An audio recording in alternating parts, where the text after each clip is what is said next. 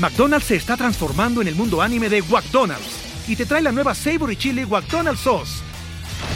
Los mejores sabores se unen en esta legendaria salsa para que tus 10-piece chicken wack papitas y Sprite se conviertan en un meal ultra poderoso. Desbloquea un manga con tu meal y disfruta de un corto de anime cada semana. Solo en McDonald's. ba baba go! En McDonald's participantes por tiempo limitado hasta agotar existencias. McDonald's se está transformando en el mundo anime de McDonald's y te trae la nueva Savory Chili McDonald's Sauce.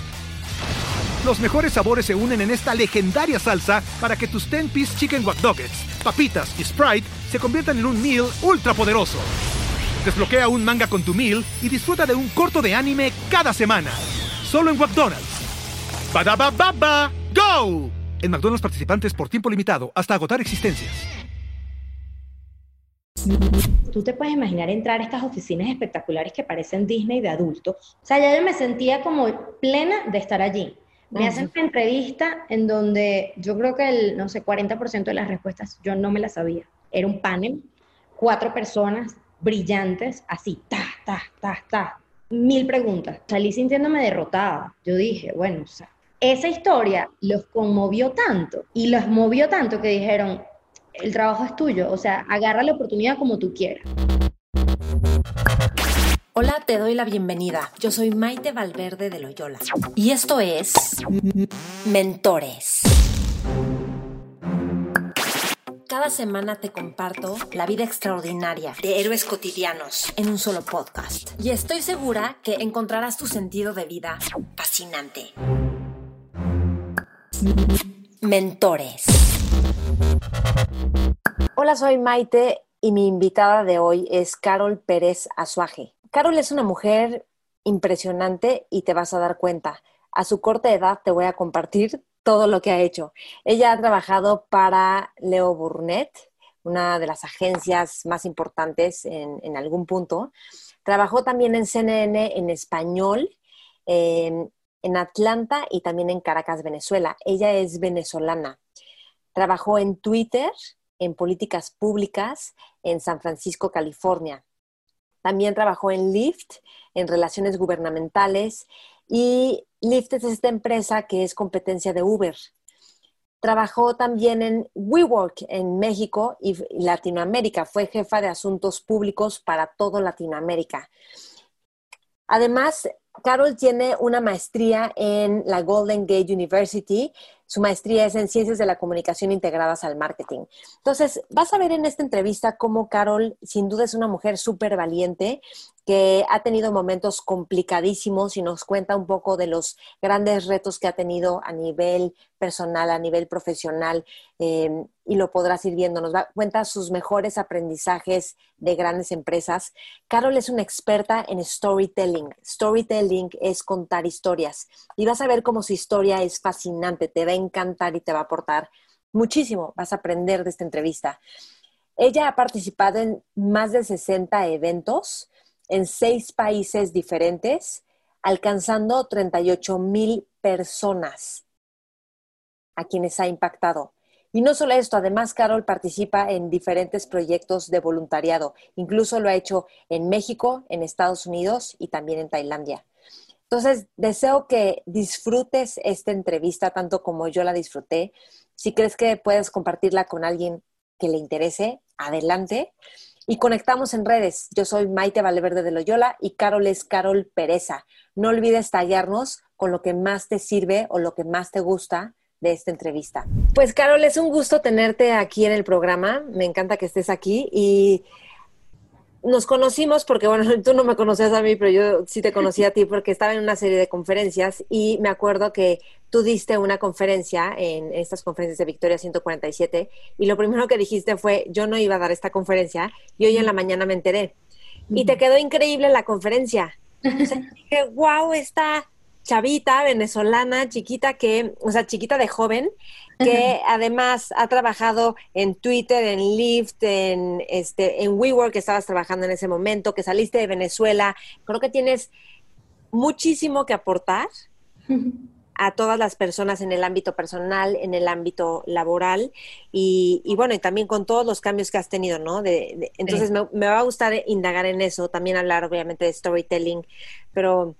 Gracias, Maite. Estoy demasiado emocionada de estar acá y efectivamente como que esa época que yo te conocí, o que bueno, que sí, que coincidimos en la vida, eh, yo me la pasaba así, como de avión en avión y con muchos momentos inesperados que de repente tenía que ser yo la vocera de ciertos líderes que tenían temas para llegar a eventos. Y así poco a poco me fui posicionando yo, casi que por error y todo, me empecé a posicionar y de ahí me empezaron a invitar a un montón de charlas y ha sido un camino divertidísimo que estoy muy agradecida de poder compartir contigo en este espacio. Qué bueno, pues bienvenida. Fíjate que me contaron que en algún momento tenías que dar una conferencia y ese mismo día te corrieron del trabajo.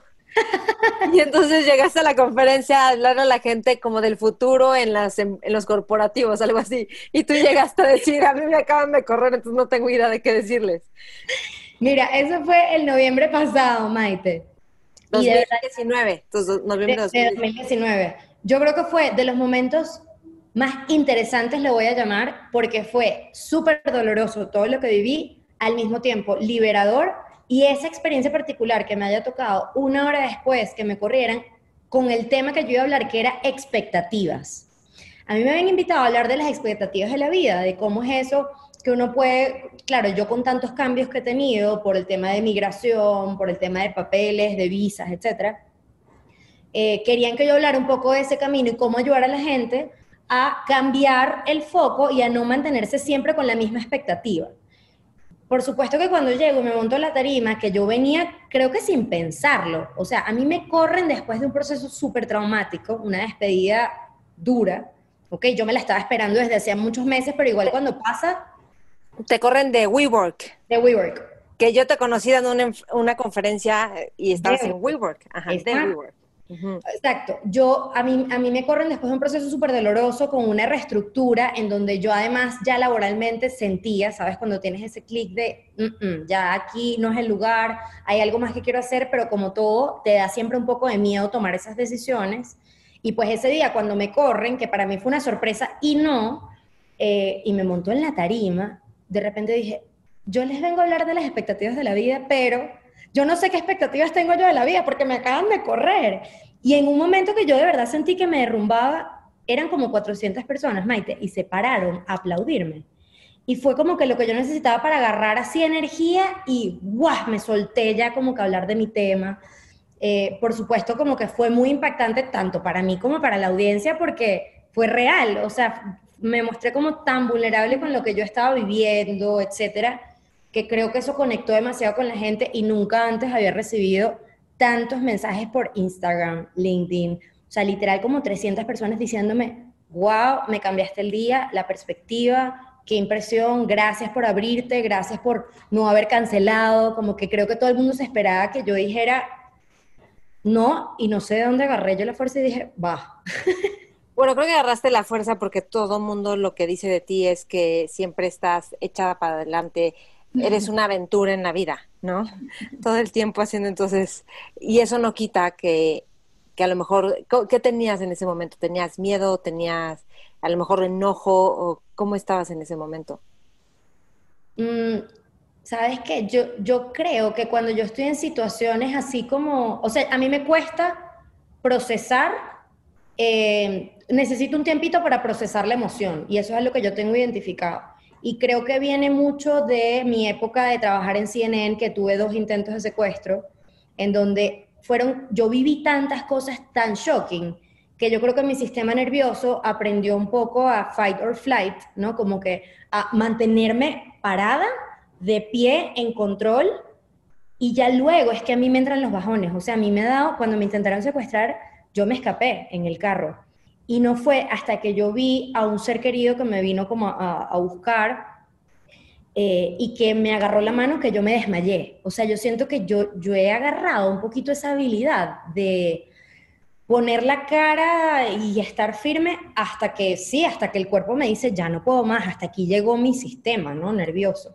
Y así me sentía yo ese día. O sea, yo cuando llegué a mi casa me desmayé, pero al día siguiente me desperté con una profunda tristeza, miedo, decepción, no entendía porque llevaba años sin despertarme en mi casa sin tener plan.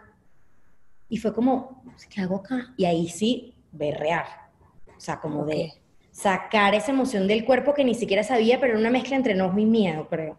¿Ahí de qué estás hablando? ¿Del, intento de secuestro o de, no, de, de, la, de la despedida de WeWork. De la despedida de WeWork, que por cierto, déjenme decirles a todos que es la primera vez que entras a WeWork después de del despido y este y ella está en WeWork en este momento.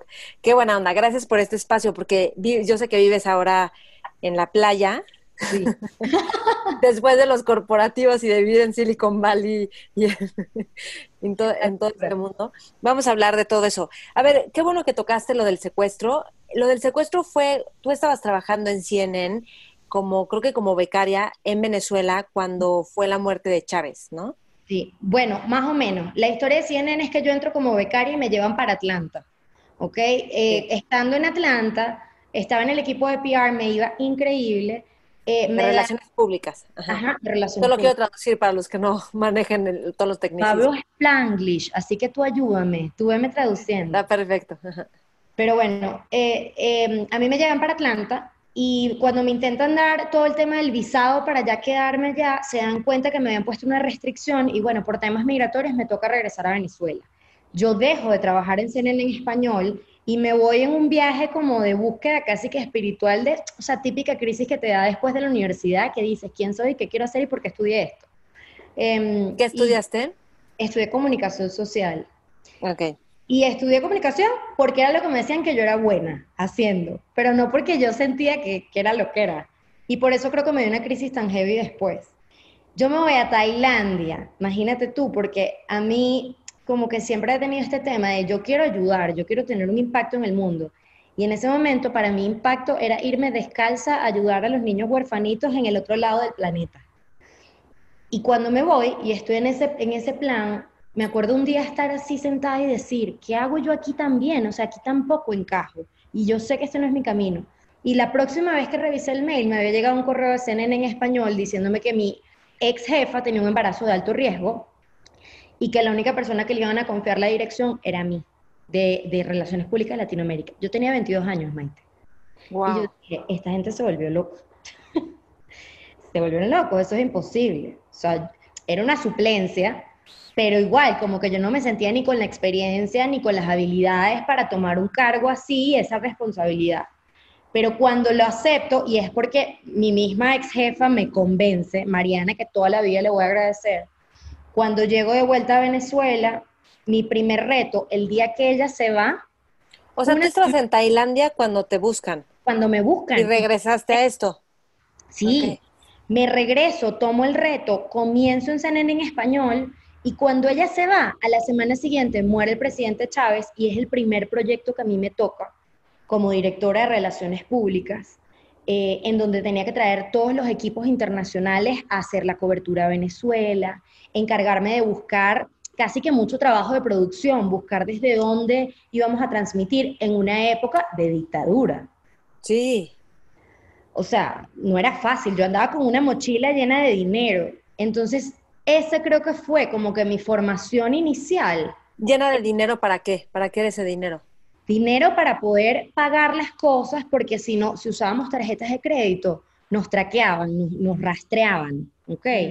Entonces, claro, iba mucho de la mano como, como el, sentimiento de ser emprendedora, porque tienes que resolver millones de cosas con la responsabilidad del rol que yo tenía.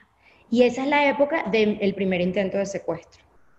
Ok, entonces te secuestran porque estás, o sea, por, por tu labor, por lo que estabas haciendo. Yo creo que la primera vez no, Maite. Yo tuve dos intentos de secuestro. La primera vez yo creo que fue muy express, como eso existía mucho en Venezuela, que era como veían a eso, una mujer en un carro pequeño, lo que sea, y te veían como un target fácil y te perseguían. Esa fue la primera vez eh, que, bueno, que me, salvé de verdad, de milagro. Eh, es la única manera que lo puedo describir porque estaba lloviendo, yo iba a 150 kilómetros por hora y dije, o me, o, sea, o me secuestran o me voy a matar yo aquí manejando. ¿Y qué fue? ¿Estaban en coche ellos? En un... Cuando frené, mi carro empezó a dar vueltas y quedé con la vista a una salida como una salida así elevada, y ellos quedaron mucho más adelante que yo porque me imagino que no esperaban que yo frenara, y pues así me escapé la primera vez. Y hasta ahí llegó. La segunda vez... o sea, tú ibas siguiéndolos. Ellos a mí. Ellos, ellos a ti. Ah. pero cuando yo frené, por supuesto que freno, empecé a dar mi coche vueltas, ellos frenaron mucho después que yo y quedaron ellos más adelante. Entonces, por eso fue que me logré escapar. Ok. Pero la segunda vez sí fue, yo no, ni recuerdo. O sea, yo literalmente ya estaba en CNN en español, solo recuerdo haber visto como todo, era muy de madrugada, había como mucho drama alrededor, eh, yo iba con, con chofer en ese momento y lo que me dijeron fue abajo, o sea, cabeza abajo y no recuerdo nada. O sea, yo lo que te diga de esa historia es mentira, porque para mí fue un Lo bloqueaste, ajá, ok. Totalmente. Wow. Sí. Ok, ¿y después de eso seguiste en CNN? Seguí, pero yo no le contaba a mis papás, Maite, la mitad de lo que yo hacía. O sea, era tan loco el trabajo de eso, de montarme en una moto con, una, con dinero en la espalda para ir a pagar un estudio que nadie podía saber cuál era, que yo me empecé a enfermar, me, enfermé de la panza horrible. Claro, me tomaba seis cafés al día para poder aguantar el ritmo, comía poco, dormía poco y mi cuerpo simplemente desistió. Y mm, creo que yo decido migrar, Maite. Un día que yo me voy a casa de mis papás, que ellos viven en la playa en Venezuela, me voy a casa de mis papás y creo que a mi mamá se le cayó algo, no sé si fue un, un topper, algo así, pero algo tonto, se le cayó y yo me desperté gritando con taquicardia. Claro, como yo vivía en constante nervio de qué podía pasar, teníamos amenazas del gobierno. Cuando mis papás me vieron en ese estado, temblando, blanca, pálida, porque se cayó un topper, me dijeron, esto no es sostenible. O sea, tú te tienes que ir de este país porque tú no vives tranquila. Y ahí tomé la decisión, empecé a aplicar a universidades y la primera que me aceptara me iba a ir y me aceptan en la Universidad de San Francisco. Wow, con beca, ¿no? Además. Beca. ¿Qué implica tener una beca en una universidad de Estados Unidos? O sea, ¿cómo lograste tener una beca? Yo, o sea, en Estados Unidos hay muchos programas de diversidad, o había para ese momento, yo ahorita la verdad no tengo conocimiento, muchos programas de diversidad y buscan a personas con potencial de minorías, ¿okay? extranjeros, para dar becas. Y yo apelé por allí, ¿no? Un poco con mi historia. Siempre, siempre yo he usado como mi historia a mi, a mi favor. Entonces yo escribía todas las cartas de esta soy yo, de aquí vengo, estos son mis sueños, esto es lo que yo creo que voy a aportar, pero más importante que todo, esto para mí es sobre de supervivencia, o sea, es un poco mi manera de seguir creciendo y estando bien a pesar del background que tengo. Y a mí me aceptan en esa universidad originalmente sin beca, pero apenas yo vi que me aceptaron, que ya tenía una carta de aceptación, le escribí tanto a la decana, a toda la gente de, de, gobierno estudiantil, como que me puse a investigar por LinkedIn y les conté mi historia y les dije, no me dieron beca, pero necesito que me ayuden. Y gracias a esos esfuerzos, o sea, gracias a que yo hice ese esfuerzo adicional, los mismos profesores me ayudaron a buscar becas locales. Entonces estaban súper pendientes de mí. Me decía, Carol, acaba de salir una beca de la Sociedad de Relaciones Públicas de San Francisco y son 8 mil dólares y costaba 10 mil mi, semestre. Entonces, no te preocupes, que los otros 2 mil eh, te podemos eh, poner de candidata para otra beca de otra cosa. De y así, o sea, yo de repente me vi rodeada de este montón de personas que gracias a que estuvieron conmovidos con mi historia, me ayudaron cada semestre a buscar becas nuevas. Lo mío no fue una beca constante. Era mm. todos los meses yo tenía que buscar becas nuevas. Wow. Me puse a trabajar en la universidad. Trabajaba en la, en la computadora eh, detrás de la biblioteca. Me daban horas extras, tal. Entonces, cuando no me alcanzaba todas las becas para cubrir todo completo, eh, yo pagaba con lo que me quedaba de la biblioteca. Entonces, así estuve dos años en modo supervivencia, eh, modo como reinvención, porque yo ni siquiera sabía qué estaba haciendo honestamente. O sea, yo estaba un poco como en plan, bueno, educación nunca sobra, ¿no? Como que educación siempre es importante, me encanta lo que estoy estudiando, entonces estoy aprendiendo de mil cosas diferentes, pero yo no sé qué va a pasar después de esto, no tengo ni idea. Wow. Y así pasaron mis años, mis dos años. Ok, ¿y de ahí te pasas a dónde? De ahí me pasó a Twitter. De ahí entras a Twitter. Ajá, ok. Cositas de la vida. ¿Como becaria o como o ya?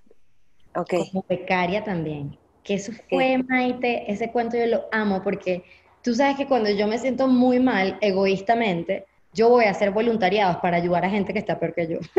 Mm. Y eso lo he hecho toda la vida como un poco por cultura de mi mamá. Ok. Entonces, hice, yo lo hacía en esa época que me sentía muy mal emocionalmente, como que me sentía muy perdida. Me iba a un lugar a, cocinar como sopas para la gente de la calle. Entonces, un día estoy así cocinando y me encuentro una niña maravillosa y le empiezo a, contar la historia de mi vida y yo lloraba como loca entre la cebolla que estaba picando y los sentimientos que tenía. Y al final de todo el cuento de mi vida, la pobre mujer se queda así y me dice, ¿sabes qué? Yo trabajo en Twitter. Y me encantó tu historia y en el momento que yo vea una oportunidad, te aseguro que te voy a llamar. Y yo, wow, o sea, como que dije, primero me dio como esa resaca de vulnerabilidad que tú dices, qué pena que le conté a esta mujer mi vida, o sea, obvio nunca me va a llamar porque estoy loca, que me vio llorando. ¿Hace cuántos años fue esto? Más o menos. Como 15, eso fue hace cinco años. Hace cinco años, ok. Como para ver en qué punto estaba Twitter, ¿no? De, de su 2015. existencia, ok. Twitter estaba en el punto en donde cuando a mí me llaman, Maite, para entrar, yo entro a esta oficina, tú te puedes imaginar entrar a estas oficinas espectaculares que parecen Disney de adultos. O sea, ya yo me sentía como plena de estar allí. Me hacen una entrevista en donde yo creo que el, no sé, 40% de las respuestas yo no me las sabía. Era un panel, cuatro personas brillantes, así, ta, ta, ta, ta, mil preguntas. Y yo decía, mira, ¿sabes qué? Nunca he hecho eso, entonces no te quiero dar, no te quiero inventar nada. Lo que te puedo decir es que si tú me pones ese reto, esta es la manera como yo lo haría. Y fui como muy honesta en toda la entrevista, pero salí sintiéndome derrotada. Yo dije, bueno, hice lo que pude, ojalá, pero yo creo que no. Y cuando me llaman tres semanas después, Maite, me dicen, no fuiste la mejor candidata, definitivamente no eras la que tenía más experiencia y tampoco creemos que eras la más preparada, pero tu historia de lo que significa Twitter para ti, porque yo les contaba que, claro, en una dictadura como en Venezuela, Twitter era el medio para comunicarnos, para hablar de lo que estaba haciendo el régimen, todo. Entonces, esa historia los conmovió tanto y los movió tanto que dijeron, el trabajo es tuyo, o sea, agarra la oportunidad como tú quieras. Yo entré allí como becaria, pero, pero es una becaria diferente, porque estos son programas para maestrías. Entonces te ponen básicamente como una aceleradora de liderazgo, ¿ok? Mm, Lo cual te permite a ti tener mucho em, contacto con diferentes departamentos, entender cómo funciona el negocio, y pues a mí me dio, me aceleró un, poco mi crecimiento profesional en los Estados Unidos. Porque y dime algo, ¿de qué vivías en esos momentos? De Twitter. Yo tenía un salariazo, o sea, mm. e, en ese momento yo cuando entro, entro de una vez en este programa aceleradora en donde además yo no me tenía que preocupar por nada. O sea, quiero que entiendas que yo pasé de ver cómo pagar la renta a que ellos me cubrían la renta, el transporte, el teléfono, porque su único o sea, ellos decían que el único, como la única preocupación que yo tenía que tener era aprender. Wow, el sueño de muchísimos, ¿no? Qué bien. Y entonces me estabas diciendo que, que bueno, tenías interacción con... Estaba, estaba en este momento con mucha interacción con millones de personas eh, y en eso nos enteramos que iban eh, a haber recortes, recortes generalizados en la empresa. Em, para mí fue durísimo porque a mí me sientan y me dicen, mira, vamos a recortar este programa, que evidentemente era costosísimo, ¿ok? Vamos a recortar este programa, pero debido a todo lo que sabemos de ti y lo mucho que nos gusta tu trabajo, te vamos a dar un rol temporal, como casi que flotante, hasta que tú consigas tu siguiente paso. Es decir, tú no vas a entrar en, en los despidos, pero en lo que tú, o sea, te vamos a dar chance de que consigas otra cosa para poder transferir tu visa de trabajo A a trabajo B y que no te la quiten. Me hacen ese gran favor y yo vuelvo a entrar obviamente en crisis porque además pasé de tener la vida resuelta a otra vez comenzar de cero, ¿no? El tercer año que estaba fuera de Venezuela. yo ahí me senté y yo dije, yo no voy a aplicar como loca. Yo necesito entender qué quiere Carol para su futuro, qué quiere, dónde, dónde se ve ella, y a eso le voy a poner toda mi energía. Y agarré a tres empresas que me encantaban, me encantaba su misión, me encantaban los roles que en ese momento tenían disponibles, y me senté uno o dos días para cada empresa a escribir cartas, a escribir por, por, LinkedIn, a meter mi currículum, a pedirle cafés a ciertas personas. Y así llegó yo a Lyft, porque Lyft era una empresa que era la competencia de Uber en los Estados Unidos, pero con una misión muy noble de llegar a donde el transporte público en los Estados Unidos no llegaba. Entonces, gracias a esa misión, ellos permitían darle nuevas oportunidades laborales a esta gente que estaban transportando a través de del servicio de, como se dice en Estados Unidos, ride sharing. Y cuando yo aplico, aplico para un rol de relaciones gubernamentales, cosa que yo no tenía ni idea porque no tenía ni idea del gobierno de Estados Unidos. Relaciones, por supuesto, eso era lo que yo hacía en, en CNN, en Venezuela, pero no para nada gubernamental. Me tuve que estudiar leyes de todos los estados que me tocaban los proyectos, o sea, yo tenía que trabajar cuatro veces más duro que los demás para yo poder llegarles al nivel de conocimiento que tenían ellos. Y déjame, déjame decir dos cosas. O sea, creo que en todo esto, a lo mejor ahí ya tenías tiempo, pero hay dos cosas importantes. Una, o sea, ¿cómo fue para ti llegar a vivir a otro país? Porque uno está cómodo en su país, pero llegar a vivir a otro país con gente, con, o sea, no sé si conocías a alguien. Esa es una. Y la otra es el idioma, porque o sea, como agarrar todo y todos los tecnicismos. O sea, me imagino que, que tuviste, que eso fue un desafío, ¿no? Heavy.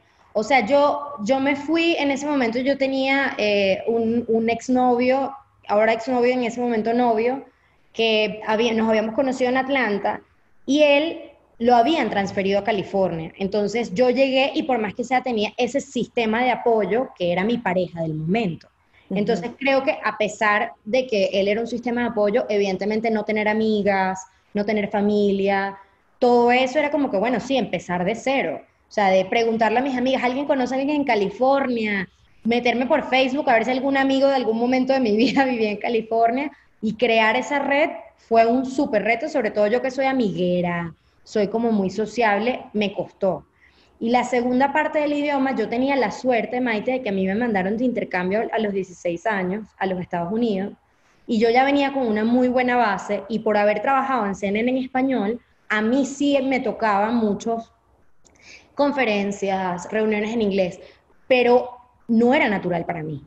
O sea, yo tenía que traducir en mi cabeza porque como no era algo que utilizaba todo el tiempo, entonces te puedes imaginar que en un ambiente académico, en donde dependes de tus palabras, de cómo te expresas, de cómo escribes, me costó muchísimo más. O sea, yo iba a tutoría todas las tardes para que me revisaran, me corrigieran y fue reaprender un inglés que además tenía que ser ideal porque estaba estudiando comunicaciones. Mm, o sea, y los profesores no tenían piedad, no era que, ay, eres extranjera, entonces te perdono todas estas faltas de ortografía. O sea, una maestría si lo hiciste mal y si te veían más de tres faltas de, ortografía, chao. ¿no? O sea, te decían, vuelves a repetirlo todo desde cero. Ok, wow. sí, para mí fue raro, estando en Twitter, mucho de mi feedback era ese, estando en Lyft también, a mí, pues no me ponían enfrente al micrófono y no me ponían a, las oportunidades que me podían poner por el tema del idioma. Mira, imagínate. Oye, y dime algo, ¿qué es lo que más te gustó de Twitter, de trabajar en Twitter? O sea, además de llegas y es un Disneylandia para adultos, pero ¿qué más implica? O sea, ¿cuál es la forma de aprender ahí? Supongo que hay muchísima innovación en el aprendizaje, en el, en el tipo de, entrenamientos que te dan. ¿Sabes qué? Creo que es primera vez que me hacen esa pregunta y no lo pensé. Te lo juro que no lo pensé. Es la confianza.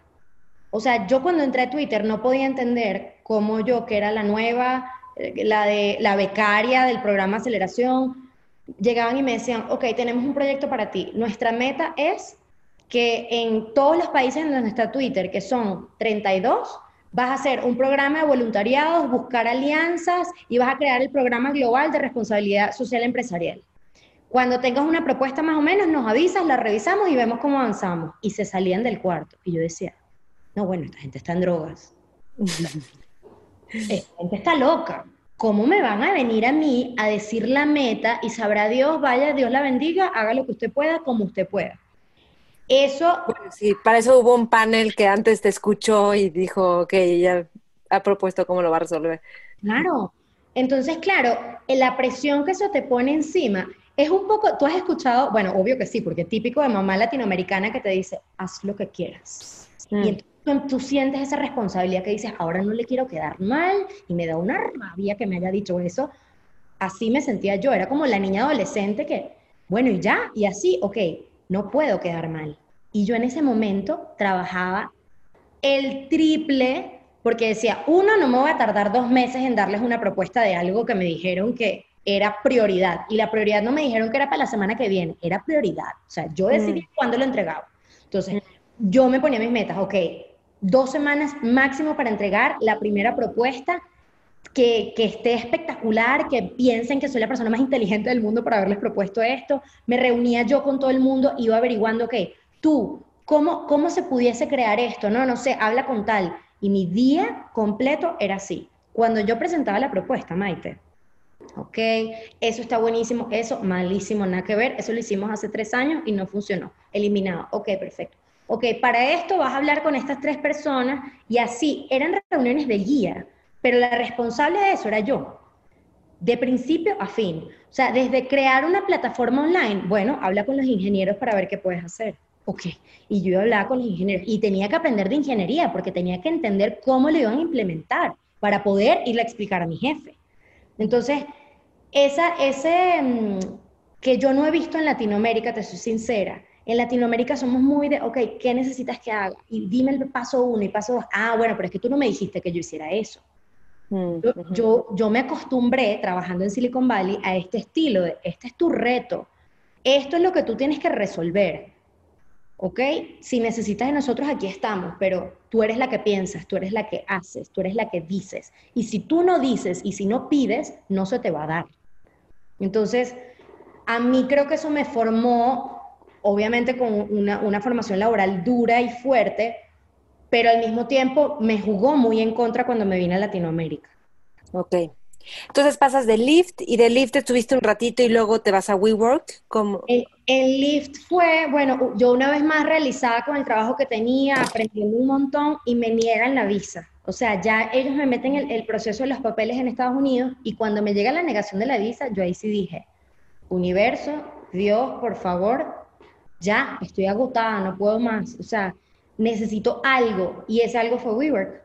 Resulta que yo había Em, trabajado con, con, alguien en el equipo que había durado cuatro meses, que fue la primera persona que a mí me retó eh, con el tema de ser latina en los Estados Unidos, porque claro, yo, yo, yo ni pensaba en que yo era latina, era como que yo tengo que trabajar y tengo que, que hacer. Y él me dice un día, ¿cuál es el impacto que tú quieres dejar en esta empresa, en Lyft? Y yo, ay, no sé. Y me pongo a pensar y de repente digo, si soy la única latina acá, yo creo que el impacto que yo quiero dejar es que, es, agrandar la comunidad de latinos y entender cómo hacer de la comunidad latina algo importante para este negocio. Y en ese momento nos toca eh, una campaña en Austin, Texas. Y digo, uff, Austin, perfecto, ahí hay un montón de latinos. Y me meto y en una de esas reuniones que está todo el mundo discutiendo cómo iban a hacer para pasar la ley que apoyara eh, nuestro modelo de negocios en, en Austin, yo digo, ¿Alguien aquí sabía que en Austin, Texas, el 45% de la población son latinos?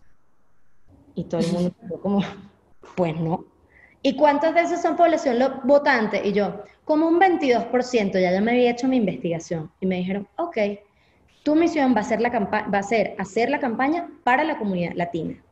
Y a raíz de ahí permitieron, o sea, comenzaron a ver la importancia de la comunidad latina y comenzaron a contratar a más latinos dentro de la empresa. Y cuando este señor ve esto, como que me fichó y dijo, el próximo trabajo que yo me vaya, a esta me la llevo.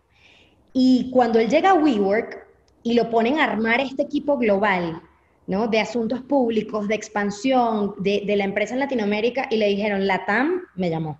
Y me dijo, Carol, tengo el trabajo ideal para ti. Y yo decía, se volvió loco que yo voy a dejar mi visa, eh, porque me voy a meter en el proceso. O sea, mi visa, mi, mi salariazo en dólares, mi vida fabulosa en San Francisco para irme a vivir a México. Este señor está en drogas. cuando me empezaron a enamorar, me llevan a, a Nueva York, me traen a México y, y empiezo a ver que esta empresa quería cambiar la cultura laboral de la gente. Yo dije, este es el reto que yo quiero, porque esta es mi gente a la que yo quiero impactar, Latinoamérica. Y ya, y lo dejé todo. y aquí está. ¿Qué sientes de estar en WeWork contando, bueno, o sea, después de decir fue una despedida dolorosa y hoy ahorita está sentada ahí, o sea, unos meses después, ¿verdad? Sí. Eh, eso lo he analizado full y sabes que yo lo único que siento es agradecimiento. Uy, se me pone la piel chinita.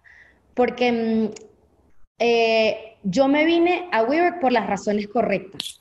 Yo me vine eh, con un salario menor, con un estilo de vida menos cool, todo porque yo creía 100% en lo que yo iba a hacer, que era eso, ayudar a la gente latinoamericana a que entendiera que existe una manera más divertida de trabajar, que no es esclavizante, no es fea, es cool, es, es chévere venir al trabajo. Y yo creo que lo logramos en gran medida. Y lo doloroso de, de WeWork fueron las experiencias como líder mujer eso fue para mí lo doloroso, fue entender lo atrasados que estamos en Latinoamérica, eh, que yo creo que no estaban preparados para una persona como yo. eh, chavita, ¿no? Como que a los 27 con este super rol, con, como con un drive y un fuego que me quería comer el mundo por necesidad, por, por querer volver a encontrar un hogar en el mundo. Entonces yo venía con tantas ideas, como con tanto idealismo, creo que choqué. Choqué porque, claro, era una mujer entre muchos hombres que no entendían por qué yo era tan empoderada, eh, me cuestionaban, eh, me trataban de minimizar constantemente. O sea, ¿cómo, cómo, ¿cómo es que te cuestionaban? ¿Cómo sentías que te minimizaban? ¿Cómo decirte qué? Mira, yo creo que... Te digo algo porque, porque esto es algo que pasa. Sí. Y creo que es valioso decirlo como para decir, este, este tipo de cosas es lo que no funciona, ¿no? Y reconocerlo, porque luego nos acostumbramos y decimos, ah, pues así, así es como te tratan en el trabajo, ¿no? Y ya. Sí, está buena la pregunta. Te puedo poner, yo creo que un ejemplo para mí como muy relevante era, mira, yo soy experta en esto, en storytelling, yo hice una maestría de esto, yo vengo de todos estos trabajos en donde he adquirido mucho conocimiento en esto y, y em, con base a este conocimiento y a esta experiencia, a esta educación, esta es mi recomendación. Y un poco siempre era, ¿qué vas a saber tú? Si tú lo que eres es una cara bonita. Eh, a eso lo dicen. ¿Qué, vas a saber tú si tú eres cara bonita? Tú tienes que, ¿qué? Tú lo que eres es una cara bonita, tú lo que tienes es que ocuparte de los periodistas, tratarlos bien y darles un abrazo y que vean lo bonita que eres. O sea, en el momento que yo me quería meter en, decisiones estratégicas eh, o cuestionar, eso no está bien, eso no es bueno para nuestra reputación. Que a ver, un poco el trabajo que tenemos las comunicadoras es un trabajo de eso, como mucho de, esta es la percepción que yo sé, eh, pero no es que yo tengo una fórmula matemática en donde te puedo decir, ¿no? Como que dos más dos son cuatro. Yo lo que te puedo mostrar son estudios. Mira, esta empresa hizo algo similar y no le fue bien. Y como es tan subjetivo, creo que se presta, sobre todo en Latinoamérica, eh, a que la gente confíe en su propio instinto y no confíe en, que otra persona puede ser experta en eso, porque dicen, eso es un trabajo fácil que yo también puedo hacer, entonces tú no sabes nada, yo sí sé. Entonces me minimizaban un poco por eso, era como, ay, ¿qué vas a saber tú qué impacto ni qué nada? Y después cuando las cosas salían mal, como yo había predicho, yo no iba a ir con la actitud de, te lo dije, sino que yo iba y decía, bueno, ya, ya aprendimos, y yo confiaba que la próxima vez ya me iban a escuchar, pero no. ok. Entonces era una batalla constante, como que yo tenía que defender mi trabajo ocho veces. Eh, cuando daban los presupuestos, em, era, bueno, los presupuestos de todas las áreas, pero claro, tu trabajo es muy fácil. Eh, y, mira, tú eres buena en todo, tú no necesitas más gente. Pero claro, era porque yo me dejaba, yo dejaba trabajar 17 horas eh, y demostraba que igual podía hacer el trabajo. Entonces, Sí, me decían, sigue así, sigue así, y yo me dejé. Y eso fue lo, doloroso para mí. Ese, ese aprendizaje fue doloroso. Ok. Y, y entonces llega tu, tu, cierre en WeWork con todo y doloroso, y este, y luego empiezas como esta iniciativa. O sea, ¿qué pasa? El día que, ok, ya viste tu conferencia de me acaban de correr, y luego, ¿qué pasa? Que porque tu vida empezó a cambiar, ¿no? O sea, empezaste a pensar diferente, o sea, ¿qué voy a hacer? Sí, creo que es importante que te cuente que el último año, es decir, de, desde enero hasta noviembre, yo, yo venía con esta, esta cosa en la cabeza de esta etapa se acabó y esta etapa no te hace bien y tienes que buscar nuevas oportunidades. Yo venía también de tres años completos desde que me mudé a México, de un camino de autoconocimiento espiritual, emocional, heavy. Y cuando llega este momento, dije, ok, ¿qué quiero hacer? ¿Qué quiere hacer Carol en enero del año pasado? ¿Cuál es el aporte que quiere dar al mundo? Y mi respuesta en ese momento fue, yo quiero compartir más de este proceso que yo he tenido, de tanta vulnerabilidad, de tanta aceptación propia, y no sabía cómo. Y un día conozco, me tomo un café con una persona, eh, Paola Palazón, que es mi actual socia, y ella me empieza a hablar que ella tiene un poco la misma pasión, con Pau hice clic así. Ella era una persona que yo no conocía de antes. O sea, la había conocido en un evento tipo tú. O sea, es como que tú y yo hoy tengamos un café y digamos, vamos a ser socios, vamos a hacer un proyecto. Y así como que fue muy instintivo y así creamos Bomtea. Eso fue en mayo del año pasado. Ah, ok, ya tenía tiempo, ok. O sea, ya yo, ya yo cuando estaba en la, eh, en la etapa final de WeWork, ya yo estaba cocinando el proyecto de Bomtea. Cuéntanos qué es Bomtea. Bomtea es una plataforma eh, de eventos y contenidos de bienestar emocional y espiritual. Eh, nosotras lo empezamos porque descubrimos que para 2020, o sea, para este año, la depresión iba a ser la pandemia del mundo. Y mm, muchos de los eventos que existen hoy de empoderamiento femenino, de liderazgo, son enfocados en la aspiración. O sea, cuando a mí me invitaban a hablar, ellos querían que yo hablara de esta niña prodigio que a los 22 años tuvo la carrera, el, rol increíble en CNN, y yo me paraba y decía, sí, pero eso viene con unas consecuencias heavy, síndrome del impostor, inseguridades, eh, falta de amor propio, todas este, este, estas cosas, ansiedad, depresión en su momento. Y yo les decía en la tarima y veía las, las caras de las personas cambiar y como decir, no estoy solo, ¿no? Como, Sí, ok, ¿cómo sabías que decir eso en la tarima iba a hacer una diferencia? O sea, ya habías visto el documental este de Brené Brown y que, o, o qué era lo que, o sea, ¿por qué sabías que iba a funcionar? ¿Por qué te atrevías a decir eso? Es que no sabía, te lo juro que fue, era mi propio cansancio, o sea, era mi alma que se paraba en la tarima y no podía hacer nada más que comunicar mi verdad. O sea, yo llegaba tan agotada a esos eventos o sea, yo me bajaba el avión, me dejaban en el hotel, me tenía que duchar rápido, me preparaba media hora y a la tarima. Y de ahí al cóctel. Y del cóctel a lo siguiente. Entonces, la primera vez que lo hice, que vi que funcionó, fue en un evento de la OEA en, Perú con jóvenes. Y me dijeron, ¿cuál es el mejor consejo que tú le puedes dar a estos jóvenes? Y yo, o sea, me salió el alma y dije, nunca se olviden de ustedes mismos. O sea, nunca dejen que estos retos sean su prioridad, su prioridad son ustedes, y como que ese día que, yo me habría a decir, esto no está bien, o sea, no dije que no estaba bien, pero dije como que entre líneas, que tener una carrera tan exitosa y tan cool, sí, sí estaba bien, siempre y cuando tú estuvieses como prioridad, ¿ok? No cuando te dejaras de lado. Y tuvo un efecto tan positivo que yo de ahí agarré un poquito de fuerza y en el siguiente evento me abrí un poquito más, y un poquito más, y un poquito más, hasta que todo mi storytelling se fue por, por ese lado de historia personal, aprendizajes, empresa. Historia personal, aprendizaje, empresa. Entonces, eso hizo que me invitaran a más y más y más eventos.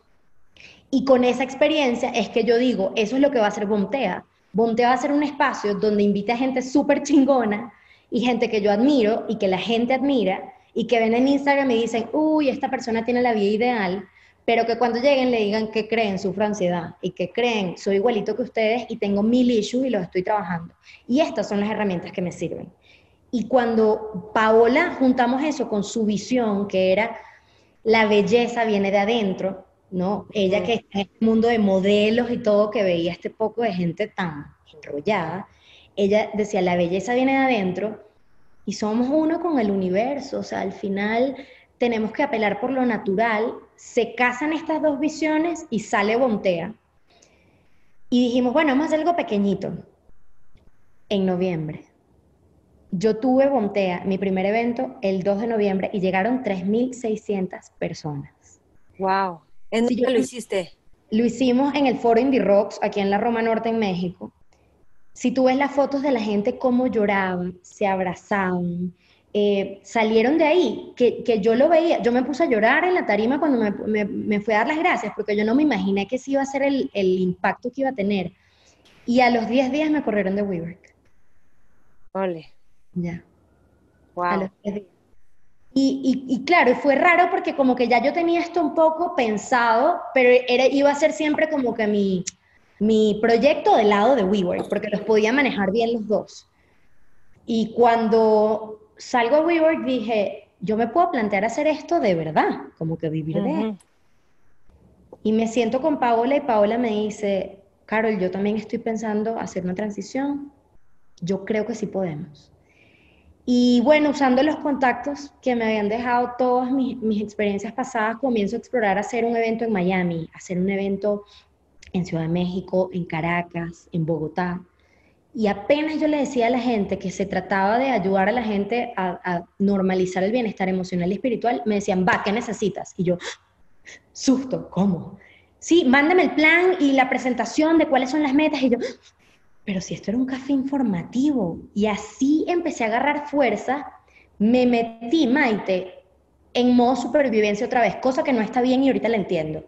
O sea, volví a trabajar 13 horas, ¿no? Como que enfrente de la computadora, bueno, ya. Porque estaba en modo, tengo que generar dinero para poder tener ingresos y, mi motor era el miedo. No era el amor inicial que yo tenía con Bontea de quiero tener un impacto en el mundo. Era, ¿cómo hago para hacer dinero? ¿Cómo hago para hacer dinero? Y en ese proceso cerramos seis fechas internacionales. Entonces yo para, imagínate, pasé diciembre y enero completo trabajando como loca. En febrero anunciamos los eventos y llegó la pandemia. Wow. Llega la pandemia y bueno. ¿Y qué has hecho? ¿Cómo te has reinventado con la pandemia? O sea, con, con todo el encierro. Bueno, entiendo que te fuiste a vivir a la playa. Fue una de las cosas que decidiste. Maite, la, la, pandemia a mí no me pudo haber llegado a mejor momento por eso, porque yo creo que yo nunca me tomé el tiempo de pensar cómo reinventarme, ¿ok? Yo no me puse metas, yo no dije, yo me imagino a Carol haciendo esto, yo agarré lo que tenía en ese momento y lo traté de convertir en mi nueva vida. Y cuando llega la pandemia, yo me quedo, mi novio lo mandan a Acapulco para un proyecto en ese momento, no era permanente. Yo me voy para la playa y yo me encuentro despertándome todos los días con una ansiedad y llorando como loca, eh, dije, uno, no quiero y no puedo pensar en este momento qué es lo que Carol quiere hacer.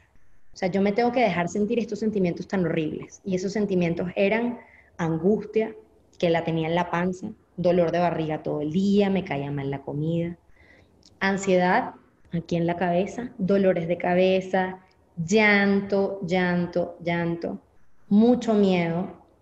Eh, y un poco de resignación. O sea, como que mi sentimiento al principio de la pandemia, Maite, era, Dios, ¿qué más me quieres mandar? O sea, ¿hasta cuándo? Yo no soy guerrera, yo nunca he dicho que yo soy guerrera, yo no creo en eso. Yo creo que somos seres de luz y el que quiere guerrear es porque quiere batallar. Yo no quiero batallar. O sea, yo decía, ¿qué hago para no seguir batallando? Y ya, y dije, ¿sabes qué? Voy a hacer nada. Y por primera vez en 11 años, Maite, me rendí. No, me despertaba y no sabía qué hacer, cocinaba. Un día dije, ¿qué quiere hacer la Carol de 6 años? Me lo pregunté, ¿qué hubiese querido hacer Carol? ¿Qué estaría haciendo ahorita? Mm. Y dije, probablemente cantando, bailando, porque yo era súper bailarina y cantarina. Y dije, ay, yo llevo rato tratando de aprender ukelele, me voy a comprar un ukelele. El día que me llegó el ukelele, agarro esa cuestión en la mano, y me empezó a faltar la respiración. Y yo, ¿qué me está pasando? ¿Qué me está pasando? Me dio un ataquito de ansiedad. Porque en mi cabeza lo que estaba pasando era, ¿qué estás haciendo con tu vida y en qué momento te convertiste en esta hippie que toca ukelele a las 10 de la mañana un martes? O sea, me entró el, el cuestionamiento, esto no está bien, y busqué ayuda con una terapeuta eh, de bioenergética que yo amo, y ella fue la que me dijo, que es muy corporal todo el proceso. Sí. Mm, y, liberas profundo. Eh, tú, para tú salir de tu zona de confort, tú tienes que aprender a hacer nada. O sea, tú no eres como la gente normal que su zona de confort es... No hacer nada. Es, hacer nada y que, y que se salen de la zona de confort haciendo alguna actividad. Tú eres absolutamente lo contrario. Tu zona de confort es el, el deber, es el hacer. Entonces, abraza tu zona y salte de tu zona de confort, abraza la incertidumbre y quédate haciendo nada hasta que obtengas las respuestas que tienes que obtener. Me, comencé a bailar un montón, comencé a cantar con mi ukelele, se me fue sanando un poco como esa ansiedad eh, y así llegó el siguiente proyecto en mi vida que es el Bomtea Illness Summit que vamos a hacer el 15 de agosto, que se dio de la manera más bonita y natural sin buscarla de la vida. ¿Online va a ser el evento? Va a ser online. Ok. Eh, es un evento donde vamos a tener a grandes talentos y cuando digo grandes es en mayúscula y escrito grandote en letra 82. Todavía no puedo decir quiénes son, pero todo se dio también porque un contacto de Nueva York, de un proyecto que yo hice hace mucho tiempo, me pidió un café por internet y ella a lo que se dedica es a eh, a buquear celebridades para eventos. Mm. Y me dijo, ¿qué, ¿qué, soñarías tú con hacer? Y le dije, un evento con tales y tales personas que nos hablen de su visión, de cómo es el mundo y cuáles son las herramientas para sanar el alma. Y me dijo, ok, lo vamos a hacer realidad. Y yo, pero ¿cómo? Y me dijo, Carol, es tu oportunidad. Internet, le puedes llegar a más personas, la gente no va a ir a eventos en mucho tiempo esta gente va a poder, vas a poder negociar unas, unos eh, paquetes mejores, unos pagos mejores. Es tu momento, dale. Y en lo que se lo conté a mi socia Paola, me dijo, no me lo puedo ni creer, dale. Y así se creó este evento, va a ser el 15 de agosto en vivo. Eh, es un evento que estamos estimando que van a llegar 5.000 personas. Lo mágico de todo esto, Maite, y te lo digo Hoy tuve unas reuniones que lloré, o sea, que no me pude aguantar la emoción con la gente con la que estaba hablando y lloré de agradecimiento, porque es toda la gente que en el pasado yo de alguna manera ayudé cuando estaba en WeWork, que en licitaciones les di buenos contratos porque eran gente brillante en la que yo creía, que los defendía. Los llamé a decirles, oigan, ¿qué les parece este proyecto? ¿Les gustaría apoyarme? Vamos a hacer una alianza de comercialización y la respuesta de todo el mundo que yo recibí, Maite, fue, Carol, si viene de ti, nosotros le vamos a apostar, así que cuentas con nosotros. Vale, qué y me movió todo, o sea, como que hoy estoy justo muy emocional por eso, como que siento que cuando uno lo hace de corazón vale la pena. ¿Cómo te consideras buena negociando? Cuando no creo en, las cosas, soy malísima. Cuando sí creo, sí. Con, a capa soy buenísima.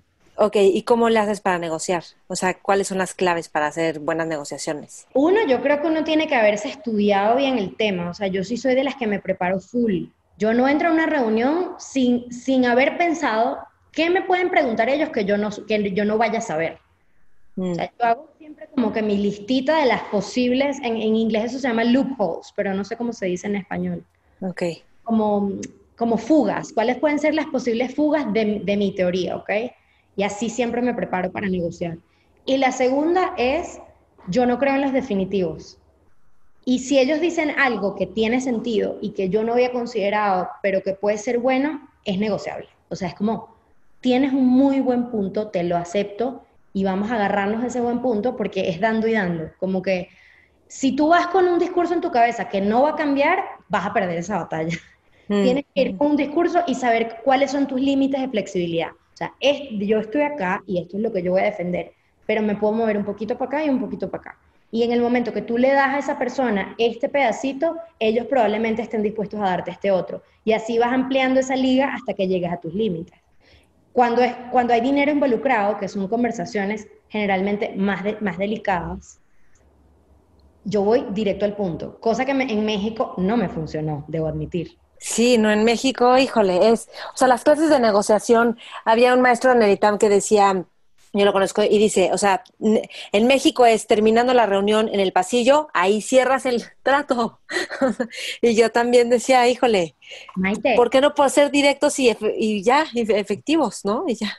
Me, mi primer ciclo de, de retroalimentación en la empresa cuando llegué a México fue ese, eres demasiado directa y la gente se intimida. Y yo, pero si yo mido unos 53 y peso 45 kilos, ¿de qué se van a estar intimidando? Si además tengo una personalidad muy dócil, como que, y me decían, es por lo directa que eres.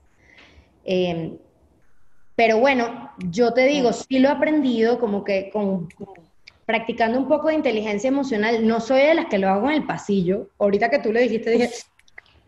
Un nuevo tip.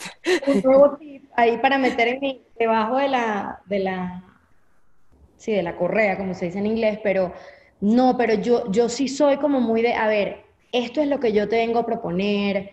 Cuando veo que la gente se está incomodando hablando del tema de dinero, le digo, te mando la propuesta por correo, como que sí creo que hay que tener un poco la inteligencia emocional de leer la actitud de la persona, el, el lenguaje corporal y tú frenarte, ¿no? Quiero preguntarte algo, no hemos hablado nada de storytelling, yo sé que tienes poco tiempo además, pero al mismo tiempo, este, me contaron que hay un evento en Nashville que se llama Story, es un congreso de storytelling. Y bueno, tú eres experta en storytelling, al mismo tiempo todo lo que has contado es puro storytelling. Y este, y mm, me gustaría que me contaras cómo es este evento y qué es lo que has aprendido, porque también me dijeron que hay como como eh, trabajos, talleres de trabajo y tú siempre es la que participa y yo, y yo digo, y yo hago y yo todo. Pero ¿qué es lo que has aprendido? que Porque al final son congresos de, pues de lo que va a estar impactando después, ¿no? O sea, te ponen a la vanguardia este tipo de congresos. Lo, lo, más heavy que yo he aprendido de estos congresos, y sí soy de las que participo mucho por nerda, por curiosa, porque siempre quiero jalar y sacar lo más que puedo, eh, lo que a mí más me impresionó es que storytelling se trata de estar bien con tus emociones, de tener la valentía de ser vulnerables y de hablar del corazón. Yo me leí, yo no te quiero explicar cuántos libros de todo tipo de los 106 tips de storytelling, 100, em, cómo, cómo crear la próxima empresa unicornio a través de un buen storytelling. O sea, todos me los leí, Maite. Y el día que yo entendí que no era una ciencia, que no hay tip que valga para todo el mundo, mm. y que es un proceso personal profundo, al que la gente tiene que hacer un gran compromiso, fue el día que yo dije, sí, eh, eh, yo soy experta en esto porque, porque todo lo que yo he trabajado, eh, el complemento em, del conocimiento, más la experiencia, más lo emocional, es la fórmula secreta de un buen storytelling. De un buen storytelling es el contar una historia, que es lo que enamora, el que alguien te cuente una historia.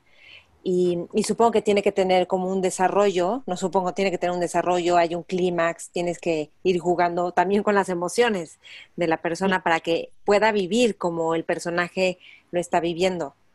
El, el, storytelling, cuando yo lo defino en mis talleres, yo siempre digo, es generar conexiones genuinas, comunicando tus emociones a través de historias. O sea, fíjate, conexión a través de una emoción que cuentas en una historia. Yo como soy un poco partidaria de esto de que no hay verdades absolutas, a mí no me gusta que los infomerciales, por ejemplo, de este es el mejor producto de la vida por estas siete razones. Yo siento que a mí no me hablan, ¿ok? En el momento que me dicen, a mí este producto me cambió la vida por estas razones y yo sentí esto, yo te creo, yo a ti te creo. yo creo en tu historia. Yo no creo en, el capitalismo que está detrás de ti, ¿me entiendes? Como que yo soy tan idealista que yo me meto siempre por la tangente. Y las veces que yo he coachado a grandes líderes y se atreven a hablar del corazón, nunca se arrepienten. O sea, desde hacer que la gente se le ponga la piel chinita porque se atrevieron a decir, mi hijo se murió. Y a raíz de eso yo dije, ningún niño más va a sufrir de esto. O sea, eso tiene una valentía que la gente respeta a un nivel diferente. Y en el storytelling, tú tienes que tener la valentía de intercalar hechos duros, datos duros, con historias personales, con historias de tu empresa, volver a la evidencia, pero siempre estás en una constante onda entre tu cerebro y tu corazón, tu cerebro y tu corazón, tu cerebro y tu corazón. Y esa es la clave del storytelling. En esa conferencia que tú dices, a mí me pasó algo muy curioso que es que toda la parte inicial llevaron a coaches de vida. En el story, en los de Nashville. En el story en Nashville. ¿no? Las, las primeras, el primer día y medio de sesiones fueron puras sesiones de bienestar emocional y espiritualidad. Y yo decía, o sea, claro, yo estaba encantada porque esa es mi onda, pero yo decía, qué raro, o sea, qué raro que una conferencia que es especializada en storytelling y en cómo mejorar los storytelling de las empresas, se estén enfocando tanto en la parte emocional. Y me le acerco al hombre, al creador de la, de la conferencia y le digo, mira, me llama esto la atención.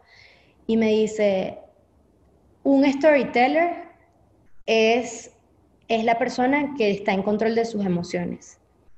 Y ser un buen storyteller es ser un buen contador de tu vida.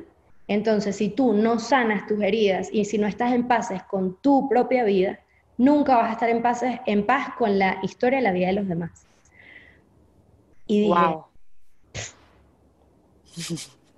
No, o sea, sí, súper iluminado el cuate. ¿Qué onda? Wow, está increíble. Sí. Y por eso, Maite, yo ahorita eso es lo que hago en mis cursos. Yo mezclo esto con esto, 100. Cabeza con corazón. Quiero preguntarte una cosita más. Se ve que tú no tienes nada que te detenga de acercarte a cualquier persona a hablar, decir, y creo que a veces hay complejos como de, no, esa es la persona más importante, no me puedo acercar. No, esta persona es muy inteligente, entonces acercarme. ¿Qué dirías a las personas que tienen miedo de acercarse a otras en el ámbito laboral, a lo mejor en el ámbito personal? que a todos nos da miedo, a mí también. o sea, yo no he conocido nunca a nadie y ese es el tipo de preguntas que yo hago, Maite. Cuando yo logro hablar con estas personas, yo les hago este tipo de preguntas. Porque, porque ¿Qué les preguntas? O sea, alguien de un super top, ¿qué le preguntas? Cuando yo hablé con, con el CEO de, de Twitter eh, y tuve la oportunidad de estar con él en varios proyectos, un día le pregunté, ¿a ti te da pena hablarle a la gente? O sea, porque todo el mundo te ama y todo el mundo quiere hablar contigo, pero tú sientes esa pena que a uno le da de, sentarse, ¿sabes? O de acercarse a una persona importante y me dice, a mí me da pena hablar contigo. O sea, claro que me da pena, me da muchísima pena, solo que yo lo hago a pesar de la pena. Y luego hablé en una conferencia también donde habló Richard Ransom y no tuve la oportunidad de conocerlo, pero una de las preguntas que le hicieron es, ¿cómo haces tú para ser tan valiente siempre? Y él dice, Em, yo tengo la valentía de hacer las cosas con todo y miedo. Y también mm. me llegó. O sea, yo dije, claro, yo estoy aquí, Maite, y yo estoy sudando contigo. O sea, yo lo quiero hacer bien. Yo, yo quiero asegurarme que te estoy, estoy cumpliendo tus expectativas. Y eso me pasa en cada reunión a la que voy. Y me pasa con mi pareja, con los amigos, o sea, mi, mi novio es español. Y cuando yo voy, que soy la extranjera, la diferente, tengo muchísimo miedo de no encajar, pero eso no me va a detener. Yo sé actuar a pesar del miedo. Yo antes de montarme en una tarima, yo siempre digo que me da como un mini coma. Mm. yo, salgo y yo no sé ya qué voy a decir, pero siempre me conecto con mi respiración y digo, esto no te va a detener. O sea, dale con todo y miedo. Y empiezo, ayer vi una conferencia y después empecé a ver el video y dije, ay, qué horror, porque empecé con ese nervio que tú dices, se ve, claro que estaba nerviosa, pero lo vas haciendo y me voy soltando. No existe, Aquiles tuvo miedo cuando fue la guerra de Troya, eso, eso es mentira que la gente no tiene miedo. Claro. Y, creo que hace toda la diferencia acercarte a las personas, porque ahí consigues todo. Y te iba a preguntar, ¿cuál es como tu frase de vida? Es una mm. frase que digas, esta frase a mí me mueve. Ay, hay muchas, pero siempre cierro con esta porque a mí me llega el alma, es que tú puedes hacer la diferencia, pero juntos podemos cambiar el mundo. Mm. O sea, porque yo, em, los seres humanos creo que vinimos a eso, a, conectar, y eso es una de las, de las fórmulas de la felicidad, como que cuando tú conectas con otra persona y logras crear algo en lo que esas dos personas creen, eso da un sentimiento de satisfacción demasiado bonito. Y yo no creo en, en el trabajo sola, por ejemplo, por eso me busco una socia, porque yo creo que siempre dos cabezas piensan mejor que uno, dos corazones conectan más que uno, siempre, siempre. Ok. Y otra cosa más te quiero preguntar, ¿qué es lo que te ha sacado de los momentos de depresión o angustia? Y esto lo digo porque, bueno, la gente, es que vivimos emociones todo el tiempo y Sí. No son el fin del mundo, por cierto. Hay que saber salir de ellas, ¿no? Es una gran pregunta. Mira, yo siempre veo, porque a ver, me sigue pasando, a pesar de lo mucho que yo me, me, he trabajado, em, siempre he pensado que las emociones, para poder atravesarlas, hay que vivirlas, ¿ok? Hay que pasar por el medio. Sí, me voy a sentir horrible, voy a llorar, voy a gritar. Y en lo que tú le pasas es tal cual como cuando pasa la tormenta, que sale el solazo y dices, wow. Entonces yo siempre, cuando estoy en la emoción negativa, estoy consciente que eso va a pasar. Y mi mantra es, esto también va a pasar. También va a pasar. Este momento de sentirme horrible va a pasar. Si yo me estoy cachando, que estoy ya cayendo como que en un círculo, en donde no estoy saliendo de esa emoción, a pesar de que la estoy atravesando, siempre busco ayuda. Porque juntos, entonces sí podemos cambiar el mundo. O sea, claro, en el momento que yo no logro ver la luz, yo estoy segura que va a haber alguien que sí. ¿Entiendes? Y que me va a, mover mi perspectiva para yo poder verla. Entonces, yo, yo me auto llamo bruja y de hecho lo pueden ver en mi Instagram, porque para mí ser bruja es eso, es confiar en ese instinto que te dice en un momento, hoy necesitas ayuda y, tienes que probar algo diferente, ¿ok? Mañana... Em, necesitas conectar con esa, esa, esa Carol más aventurera a pesar de que ese día no te sientas aventurera como que saber manejar la emoción, para mí, yo por eso la llamo bruja. Y cuando yo estoy en esos momentos oscuros, que, que se sienten así, como un túnelcito, una persona que te haga así, un poquitín hacia afuera, hace toda la diferencia. Sí. Y finalmente, laboralmente hablando, ¿qué consejo le darías a los mexicanos o a los latinos justo al ver como estos handicaps o estas fallas que de repente podemos tener. Yo a veces pienso que somos como una pyme en México, o sea, en Estados Unidos es como institucional, ya sabes, como todo, cómo hacer con excelencia, como y en otros países, no solo Estados, o sea, países europeos, asiáticos, y de repente en México es como que todo el mundo se, la, se quiere, quiere, organizar como pueda, cuando eso a veces es súper ineficiente. Es bueno para emprender, pero ineficiente para expandirse. Sí. Ay, el mejor consejo en México en particular, te lo voy a decir con el corazón en la mano, es aprender a hablar con claridad. Yo creo, que el tema de la comunicación en México, y lo hablé tanto con mi equipo, que me decían, ahorita, y yo decía, pero es que tú sabes lo que significa ahorita, ahorita ya, ahorita no es, dime en serio cuándo me lo vas a hacer. O el tema de, sí, ahí nos vemos, pero nunca llegó. Nos hablamos. Nos hablamos, Maite, me choqueaba. Me choqueaba al principio que, que hasta lo sentía como grosería, porque claro, porque yo venía de un ambiente en donde ahorita es ya y, al rato es, es a las dos en punto. Exacto, decir a las dos no es exagerado, es a las dos, ajá. Entonces, el tema de hablar con claridad, si, fue, si tuviésemos la valentía de decir, hola, ¿quieres mi curso? Claro que sí, cuesta 1.200 pesos. ¿Te interesa? No, gracias, ahorita no me funciona porque no, puedo pagarlo. Nos evitamos tanto tiempo perdido. Sí. Oh, bueno, pero tú mejor avísame y yo entonces mejor voy y nos vemos. Y si entonces yo una vez que te cuente, si a ti te interesa, volvemos a vernos. Y yo, es que yo no tengo tiempo de eso. Por favor, ¿me puedes decir cuánto me vas a cobrar por, cobrar, por cortarme el pelo en mi casa? O sea, ya, y si no, y si no lo quiero, no lo quiero. Y ese tema yo creo que es muy latino, ojo, también venezolano, me incluyo. Lo que pasa es que, claro, como yo vengo un poco formada por estas escuelas gringas, yo veo la vida un poquito diferente. Paola, mi socia, gracias a Dios, ella y yo nos llevamos muy bien y hemos logrado hacer buenas conexiones con gente similar, que dice como, no, yo no puedo con el, rodeo. Ese sería el consejo más grande, trabajar en eso que es valentía, si te pones a pensarlo al final. sí. sí. Ok. Bueno, Carol, ¿algo más que quieras agregar?